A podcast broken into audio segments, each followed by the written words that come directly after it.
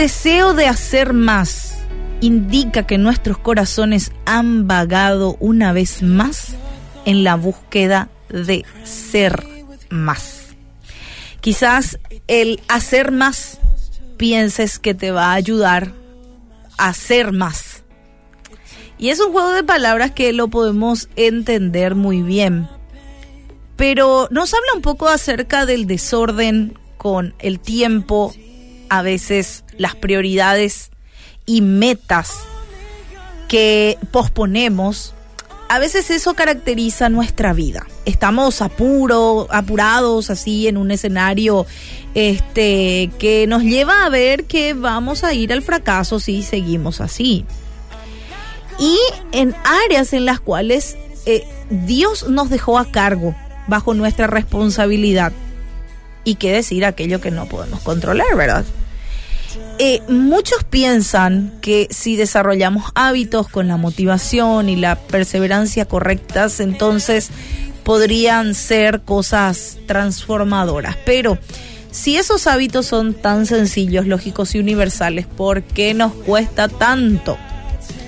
Claro, todo creyente también que sirve en algún ministerio puede ver justamente la importancia del proceso, ¿sí? Es importante el proceso. Y bueno, aprovechar bien el tiempo hace justamente que nuestra productividad se pueda levantar ante una perspectiva fresca, contextual y actualizada también. Así que somos llamados a reflexionar en los momentos de apuros acerca de lo urgente y lo importante. Siempre hacemos hincapié en esto, ¿verdad? aprovechar el momento en lo importante, no en lo urgente. Hay muchas cosas urgentes, pero pocas cosas importantes entre esas urgentes. Entonces seleccionemos bien aquello que es realmente importante y que merece nuestro verdadero enfoque. Y ese va a ser el desafío en este tiempo. Quizás estás metido en un montón de cosas urgentes, pero no importantes.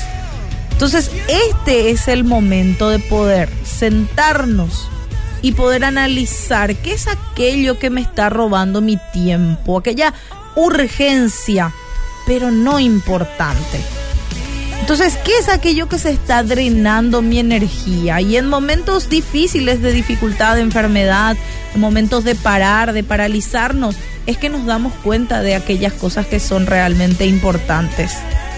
Y esto es importante reconocer también. La necesidad a tu alrededor nunca va a terminar. Siempre van a salir más necesidades, más cosas y más cosas urgentes que resolver. Pero este es el reto, aprender a diferenciar aquellas cosas importantes de todas las que hay urgentes.